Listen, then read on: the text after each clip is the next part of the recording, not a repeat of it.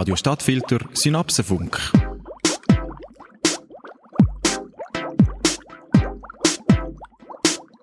Gescheiter, du bist schlauer.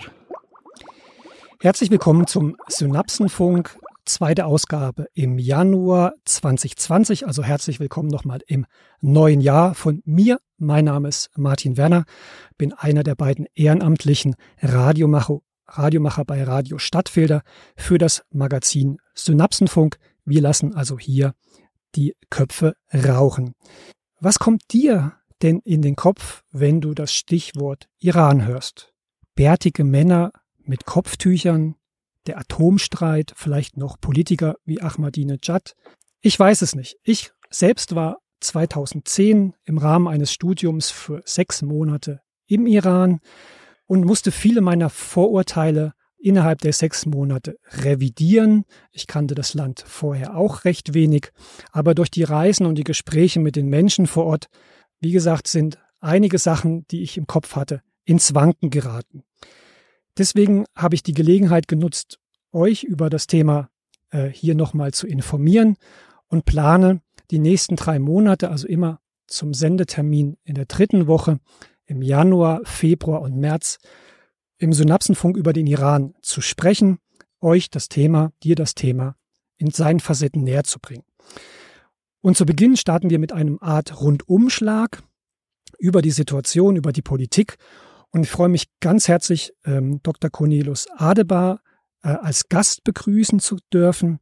Er ist äh, promovierter Politikwissenschaftler und selbstständiger Unternehmer und in der Funktion seit 2000 als Analyst, politischer Berater, Lehrbeauftragter unterwegs, war selber äh, im Iran, hat dort Jahre gelebt und ist, so sind wir zueinander gekommen, Autor des letzten Jahr erschienenen Buch Inside Iran, Alte Nation, neue Macht, erschienen im Dietz Verlag. Herzlich willkommen, Herr Dr. Adebar. Vielen Dank, Herr Werner. Ähm, ich freue mich dabei zu sein. Ein gutes neues Jahr auch Ihnen. Ja, Ihnen auch und auch an die Hörer nochmal. Wir wollen über die politische Situation sprechen, aber vor allem auch in der Sendung darüber sprechen, wie die politische Situation die Menschen vor Ort beeinflusst und welche anderen Facetten neben der Politik eigentlich den Iran auch ja sehr interessant und spannend für dich als Zuhörer machen.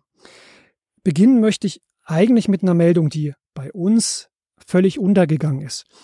Im Frühjahr 2019 ist der Iran von schweren Überschwemmungen heimgesucht worden. Große Teile des Landes sind überschwemmt worden.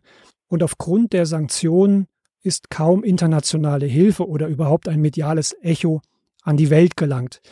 Herr Dr. Adebar, wie hat denn diese Überflutung die Menschen getroffen? sie hat Menschen äh, durchaus sehr hart getroffen. Ähm, es waren äh, viele verschiedene iranische Provinzen ähm, davon betroffen und es war vor allen Dingen ein Ereignis, was überraschend kam für viele. Ähm, Iran hat ja große Umweltprobleme, ähm, aber vielfach wird das mit äh, Dürre in Verbindung gebracht. Mhm. Ähm, und nun hatte sich eben äh, nach heftigen Regenfällen äh, hatten sich äh, in kurzer Zeit Überschwemmungen gebildet ähm, und das war eben für die Menschen durchaus ein, ein einschlagendes Ereignis. Ähm, es hat sich dann aber auch sehr schnell, äh, neben dem Aspekt, den Sie schon erwähnt haben, also das Ausbleiben von internationaler Aufmerksamkeit, hat sich aber auch eine Debatte in Iran ähm, darum entsponnen, ähm, was denn äh, nun hätte besser gemacht werden können und ähm, inwiefern die Regierung sich tatsächlich um die Menschen kümmert ähm, vor einer solchen Notlage oder vor allen Dingen eben auch nach einer solchen Notlage. Ähm, also äh, auch so ein Thema äh, wie eben Umweltschutz äh, und Naturkatastrophen bekommen dann sehr schnell eine politische Dimension. Ja, also das wenige, was man hier in den Medien lesen konnte, war ja eine große Frustration der Bevölkerung, weil sie sich von den Lokalbehörden und der Zentralregierung ja im Stich gelassen gefühlt hat, wohl auch in der Vorbereitung einige Sachen ähm, hätten vermieden werden können in der Prävention. Wie reagiert denn die iranische Regierung auf solch öffentlich geäußerten ja, solch öffentlich geäußerte Kritik? Nimmt sie das Thema Umweltschutz ernst? Das ist äh, tatsächlich ein, ein schwieriges Thema in Iran. Ähm, äh, ich muss dann da mal, mal mit anfangen, weil Sie nach der Regierung gefragt haben. Und ähm, ich weiß, wir wollen nicht über Politik äh, sprechen äh, oder nicht in erster Linie, aber hinter vielem stehen eben politische Fragen. Es gibt in Iran eine gewählte Regierung, das ist der Präsident, äh, das sind Minister, ähm, es gibt ein gewähltes Parlament. Ähm, und die waren diejenigen, die jetzt in erster Linie natürlich auch gefordert waren, hier Beistand zu leisten. Ähm, gleichzeitig gibt es aber innerhalb Irans auch einen ungewählten politischen Teil, das äh, hat äh, dem ist das, was dem obersten Führer Khamenei untersteht, das ist ein eigener Sicherheitsapparat.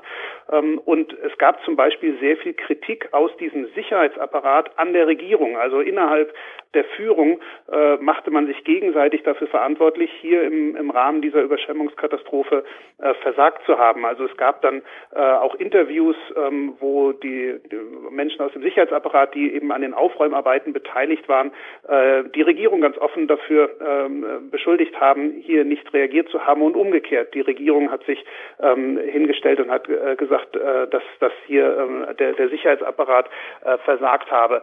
Ähm, also diese, diese Zweiteilung zwischen einem gewählten äh, Teil und einem nicht gewählten, ähm, autokratisch agierenden Teil, ähm, das ist schon immer ein, ein wiederkehrendes äh, Phänomen. Ähm, und das am Ende hilft das den Menschen nicht. Sie fühlen sich vielfach von beiden Seiten im Stich gelassen. Ähm, das hat sehr viel auch mit, mit der Struktur zu tun, ähm, dass eben äh, in der Hauptstadt Teheran sich die ganze politische Macht konzentriert und in den Provinzen ähm, weitaus weniger die Menschen äh, erreicht werden und sich eben äh, auch in, in Fragen von Infrastruktur oder eben Umweltschutz vernachlässigt fühlen. Ja. Also was, was da ja auch eine Rolle spielt in den, der Berichterstattung wurde eben auch deutlich, dass ja vielen Menschen die Existenz genommen wurde und sie auch ja wirtschaftlich sehr, sehr schwierige äh, Momente erleben. Sie haben keinerlei Rücklagen. Äh, es scheint sehr schwierig zu sein. Wie stellt sich denn der, der, die wirtschaftliche Situation da, ich weiß, es ist schwierig. Iran ist ein großes Land, es hat äh, verschiedenste Bevölkerungsschichten.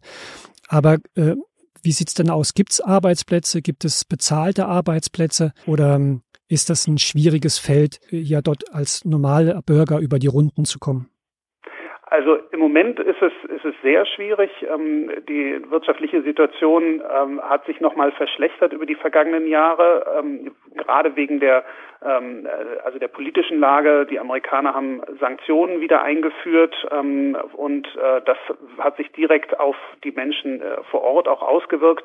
Es ist häufig so, dass eben wer eine Arbeit hat, eine normale Arbeit, jetzt ein Angestellter in einer Firma oder in, einer städtischen Behörde oder ähnliches, die kommen äh, kaum mit dem einen Gehalt über die Runden. Viele versuchen eben mehr als nur eine Arbeit auszuführen ähm, und diejenigen, diejenigen, die keine Arbeit haben, sind natürlich eben auf Unterstützung, äh, geringe staatliche Unterstützung oder eben familiäre Netzwerke angewiesen.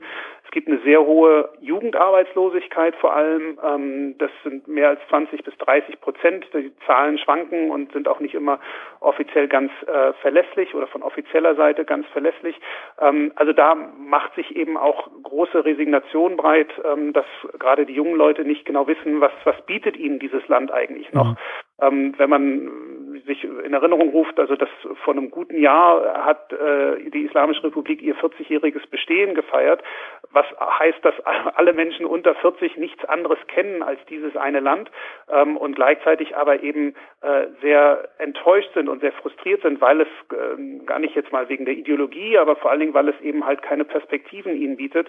Ähm, und das ist so ein bisschen das, das Frustrationspotenzial, was gerade sehr stark zu spüren ist. Hm.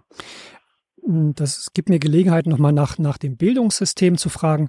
Bei meinem damaligen Aufenthalt war ich sehr, sehr positiv überrascht. Man muss sagen, die Analphabetenrate im Iran ähm, ist extrem gering. Es ist ein sehr gut gebildetes Land.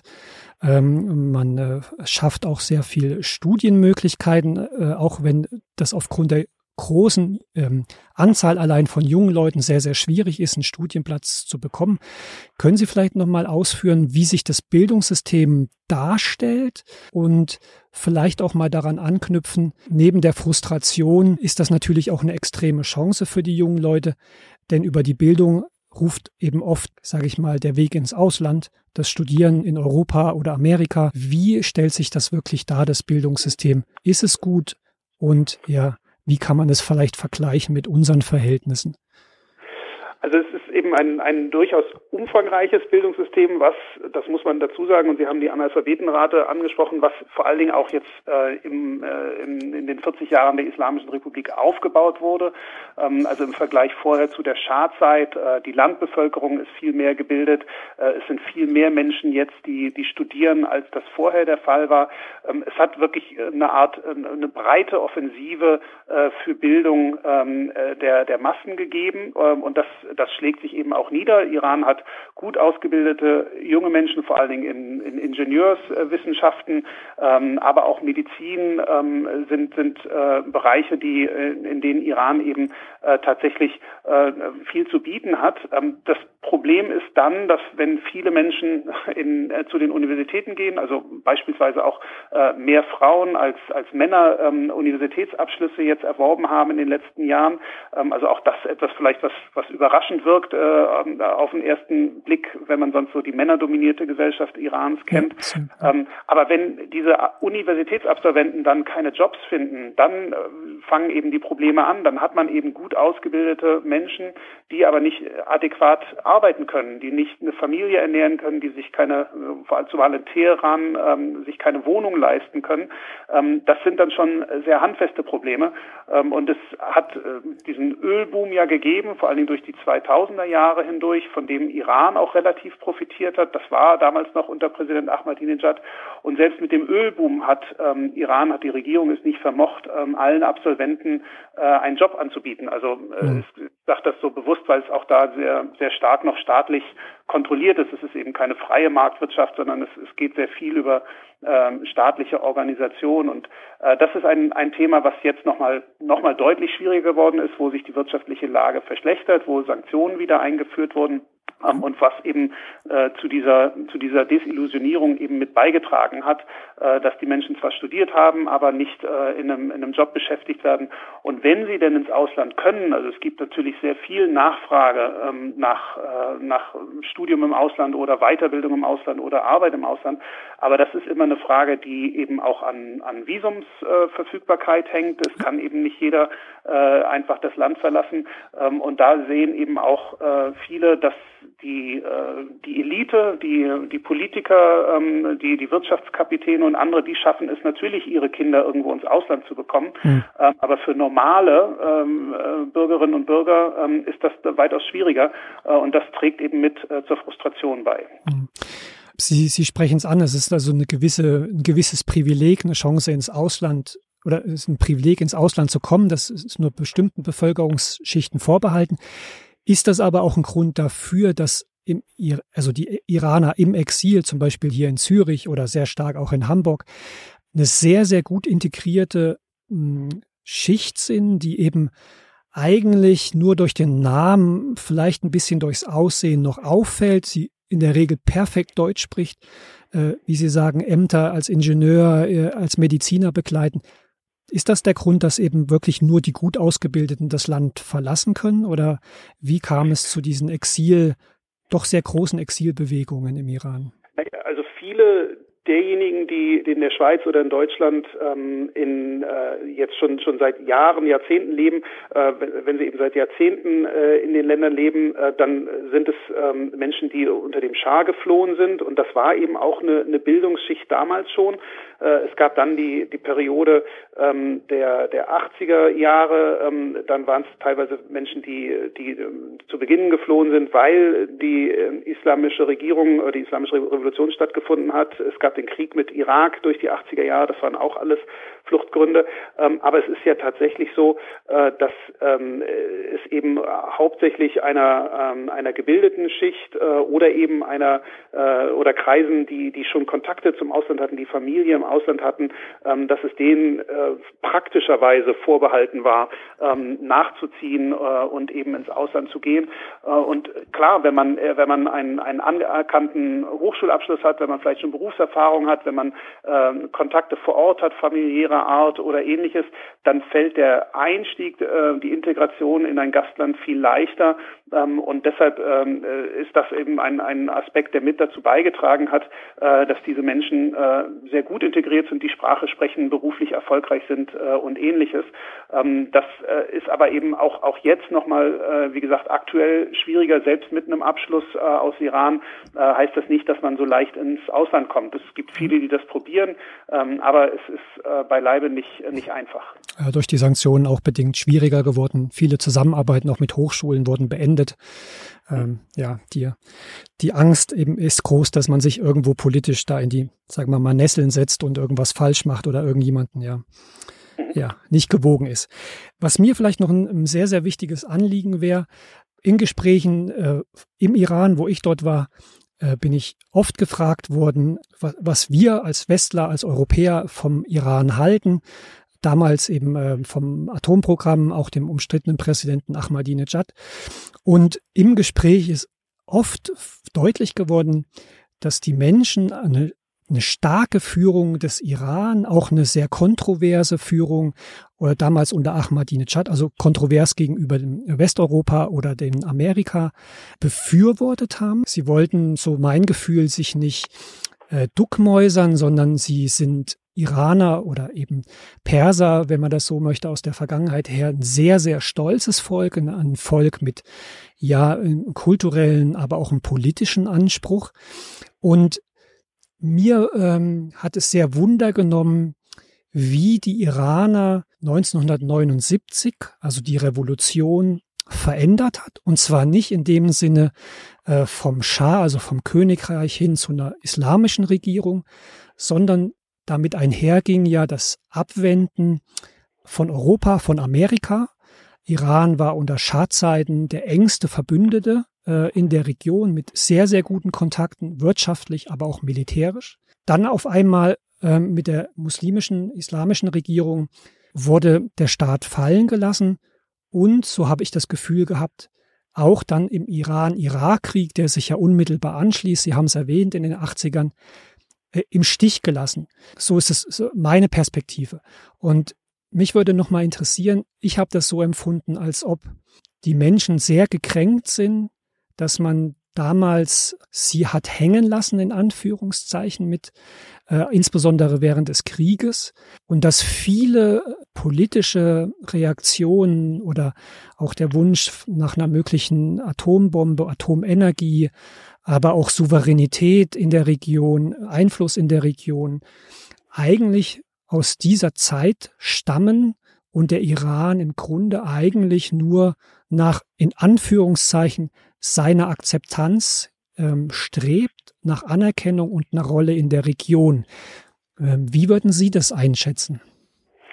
Also Anerkennung ist äh, ein sehr gutes und, und zutreffendes Stichwort. Ähm, das spielt tatsächlich eine große Rolle, ähm, dass Iran eben nicht als ein Aussätziger, als ein Paria-Staat, ähm, als ein Schurkenstaat, das war so das Wort aus den 2000er Jahren, ähm, das will Iran nicht sein, ähm, sondern Iran will Anerkennung und dann vor allen Dingen vom Westen, also der Westen als das noch dominante, äh, sozusagen globale Gebilde, also es reicht eben nicht Anerkennung von China oder Anerkennung äh, der Länder Afrikas zu bekommen, sondern diese Anerkennung soll eben vor allen Dingen auch vom Westen kommen und dann namentlich von den USA, ähm, weil das gewissermaßen ja auch äh, ein, ein Eingeständnis der USA wäre, äh, dass es die Islamische Republik gibt und dass man mit ihr zurechtkommen will und dass man sie nicht beseitigen will. Also ähm, über Anerkennung lässt sich tatsächlich äh, sehr viel erklären. Ähm, da kann man zurückgehen ähm, in die äh, eben äh, mehr als 2000-jährige Geschichte äh, Irans, äh, für die man Anerkennung haben will, für die zivilisatorischen Leistungen, die aus diesem Land äh, gekommen sind ähm, und äh, dass man äh, eben halt äh, als als Ganzes äh, wahrgenommen wird und nicht nur als sozusagen die, die Islamische Republik, die jetzt die letzten 40 Jahre äh, dominiert hat.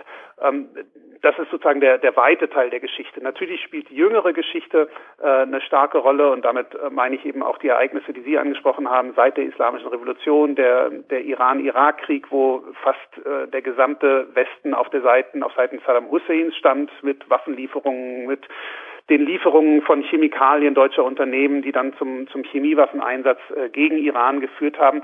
Ähm, das wiederum kann man nur verstehen, wenn man sieht, was vorher passiert war, also die Islamische Revolution, die Geiselnahme an der an der US-Botschaft.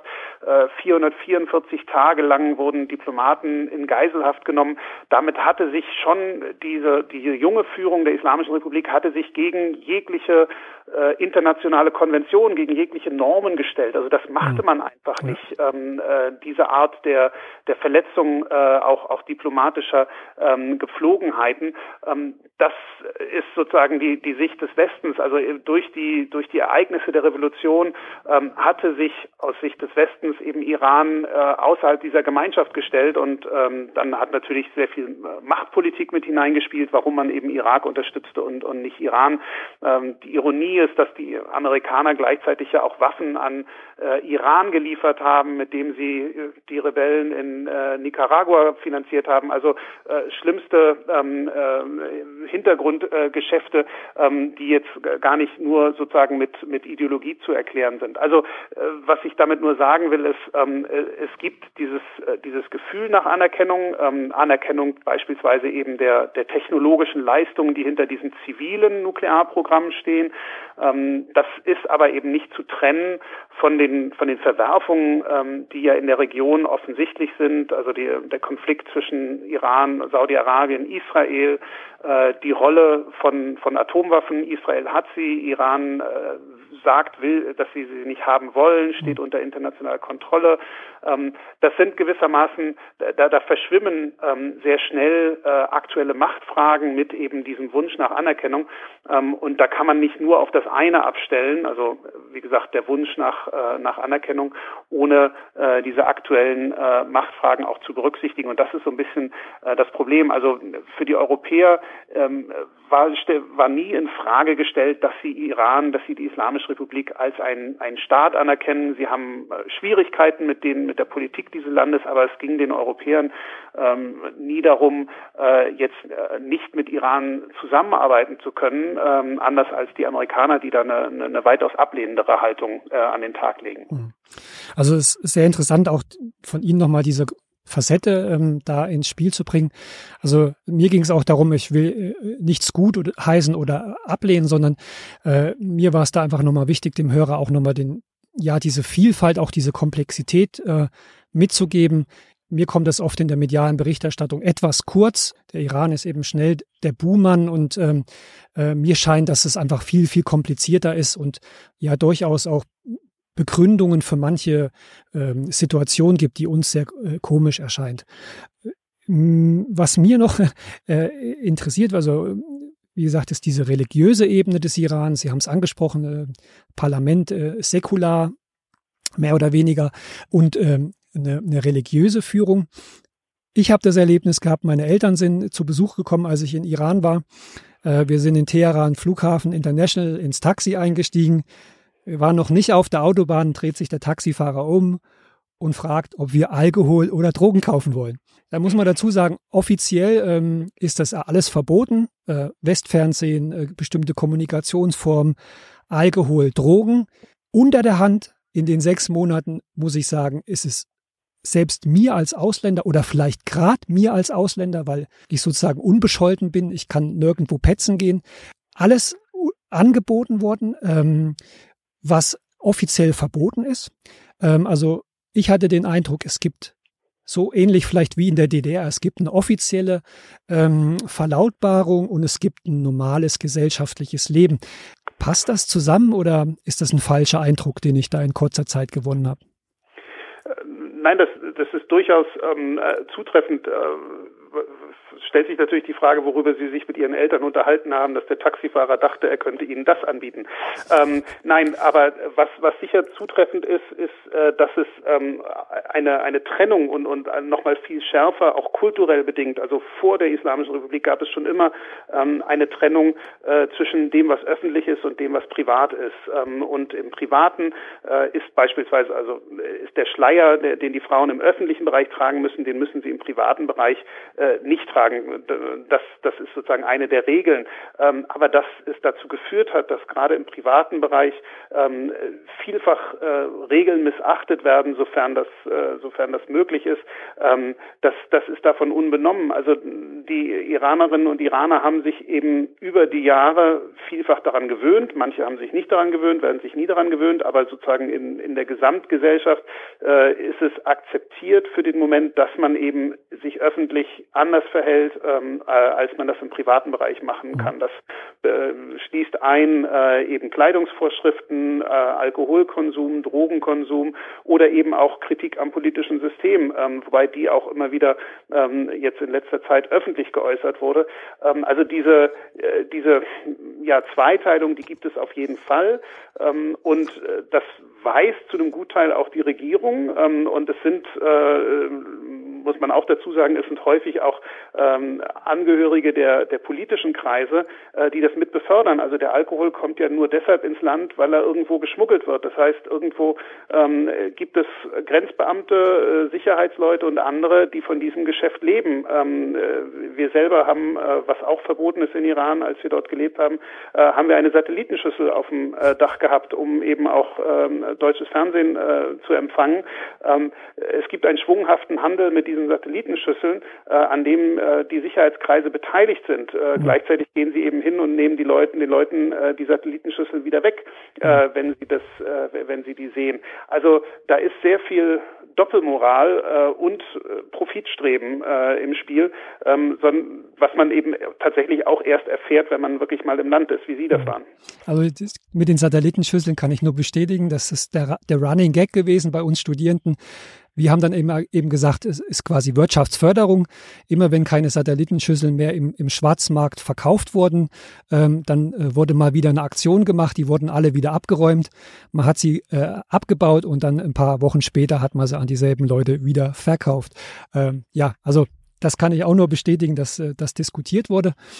Ich möchte mich aber zum, zum Schluss äh, hin nochmal einem sehr ähm, ja, angenehmen und spannenden Thema widmen. Das ist nämlich das Reiseland Iran durch die Sanktionen und sagen wir, negative Presse ist eigentlich äh, verloren gegangen, welche Naturschätze von Wüste bis Meer, aber auch Kulturschätze, äh, Kulturschätze wie Isfahan oder andere Städte im Iran liegen, die einer Reise wert sind. Sie schreiben in Ihrem Buch, Iraner sind überzeugt, dass man nach einem Besuch in ihrem Land von diesen nur begeistert sein kann. Das Problem ist, es stimmt. Können Sie noch mal zusammenfassen, warum es sich lohnt, in den Iran zu reisen? Also an, an erster Stelle, Sie haben die, die Schätze angesprochen, äh, kultureller Art, äh, Natur äh, und anderes, ähm, aber an erster Stelle sollte wahrscheinlich wirklich die Gastfreundschaft stehen, die man so aus Europa, äh, zumindest Westeuropa, wohl nicht mehr kennt. Ähm, es gibt eine eine Grundoffenheit, ein, ein herzliches Begrüßen äh, durch Iranerinnen und Iraner und sei es der Taxifahrer, der einem was anbietet. Ähm, äh, die Menschen freuen sich eben über Besuch, vor allen Dingen eben auch äh, über Besuch aus Europa, ähm, äh, das, äh, weil sie eben darin auch immer ein, ein Stück Anerkennung sehen. Das hatten wir schon besprochen. Ähm, sie sind sehr gastfreundlich. Sie, sie zeigen einem äh, die eigene Stadt. Äh, man wird häufig eingeladen, ähm, einfach nur um, um äh, sich zu unterhalten also ohne Hintergedanken. Das ist vielleicht das, was, was ein, ein westlicher Reisender als erstes ablegen muss, dass er hinter allem irgendwo ähm, äh, etwas wittert. Äh, man kann natürlich, wenn man auf den Bazar geht, äh, dann äh, wollen die Leute, die Händler dort etwas verkaufen. Das ist keine Frage. Deshalb geht man auf den Bazar. Aber wenn man äh, irgendwo anders an einer, einer Sehenswürdigkeit angesprochen und auf einen Tee eingeladen wird, äh, dann heißt das nicht, dass der oder diejenige, ähm, es wird meistens derjenige sein, äh, dass der einem was verkaufen will. Ähm, also das, äh, das wäre vielleicht wirklich so, dass das erste, ähm, dass, dass man äh, sieht, wie, wie sehr sich äh, die Menschen über diese ähm, äh, über diese Besuche, über, über Reisende freuen. Das zweite wäre dann eben tatsächlich äh, Kulturschätze, ähm, die über das Land verteilt sind, Weltkulturerbestätten und anderes.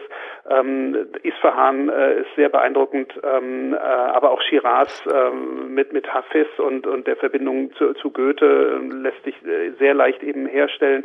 Ähm, es gibt äh, den, äh, im Norden den Persisch, äh, im Norden gibt es das Kaspische Meer, im Süden den Persischen Golf, dazwischen liegen Berge. Also dieses Land ist einfach äh, sehr gesegnet äh, von solchen Reichtümern und man kann dort reisen. Also es ist äh, ein sicheres Land, ähm, was was Reisen betrifft. Ähm, es ist natürlich hat es nicht die Standards ähm, vielerorts, die man die man aus aus Westeuropa her kennt. Aber jemand, der der reisen möchte, der was Besonderes erleben möchte, ist da sehr gut aufgehoben. Ja, also ich möchte damit auch abschließen. Ich noch mein Eindruck, wir hatten äh, während des Studiums auch Zeit zu reisen. Ähm, sie werden wirklich mit offenen Armen begrüßt, auch wenn sie das Persische nicht können. Die jungen Leute können oft oder in vielen Fällen Deutsch, Englisch. Es findet sich jemand, auch wenn der dann übers Handy angerufen wird und dolmetscht. Und selbst wenn nicht, man redet einfach mit Persisch, also Persisch mit ihnen und mit Händen und Füßen. Meine Erfahrung war auch gehen Sie ruhig als äh, Individualreisender, wenn Sie ein Visa bekommen. Äh, je kleiner die Gruppen sind, desto eher werden Sie angesprochen. Sie haben es angeklungen. Männer werden in der Regel von Männern angesprochen, Frauen von Frauen aus äh, eben sittlichen Gründen in der Öffentlichkeit. Ähm, ich habe es oft erlebt, dass wir eingeladen wurden als Gruppe in den Bergen. Es wurde extra noch ein Huhn geschlachtet. Ähm, ja, vom Tee trinken äh, war es einem oft schon schlecht, weil man von Haus zu Haus gereicht wurde ähm, weil überall das dazugehört, einen Gast willkommen zu heißen, äh, mit ihm zu sprechen, sich mit ihm auszutauschen. Ähm, es gibt eine sehr gute Businfrastruktur, mit der man reisen kann. Uh, es gibt natürlich auch Reiseanbieter, die das als Gruppe organisieren, wenn ihnen das vielleicht alleine etwas ungeheuer ist. Und wie gesagt, man kann auch als Frau alleine reisen. Überhaupt kein Problem. Und ähm, ja, die Schätze, sei es der Natur oder der Kultur, ähm, sind atemberaubend. Ähm, also immer wieder eine Überlegung wert und ähm, äh, nur zu empfehlen. Das werden wir aber sicherlich auch nochmal in den nächsten Sendungen vertiefen. Ich hatte angedeutet, ich äh, bin bemüht, auch im Februar und im März nochmal Gäste zum Iran zu finden. Bin hier auch im Kontakt mit einem deutschen Reisenden, der in den letzten Jahren, glaube ich, fast zehnmal in diversen Regionen im Iran unterwegs gewesen ist. Ähm, wir werden das vertiefen. Ich sage Khuda Hafez, also auf Wiedersehen auf Persisch. Danke Ihnen nochmal, Herr Adebar, wirklich für die Ausführungen und auch für die Zeit, dass es geklappt hat. Herzlichen, herzlichen Dank nach Berlin. Danke, Herr Werner. Ähm, einen schönen Tag und bis zum nächsten Mal. Ja, dann sage ich hier auch dem Hörer und der Hörerin Ade. Bleiben Sie Radio Stadtfelder und insbesondere dem Synapsenfunk gewogen. Ich, Martin Werner, sage Tschüss, vielen Dank fürs Zuhören und auf Wiedersehen. Radio Stadtfilter Synapsenfunk.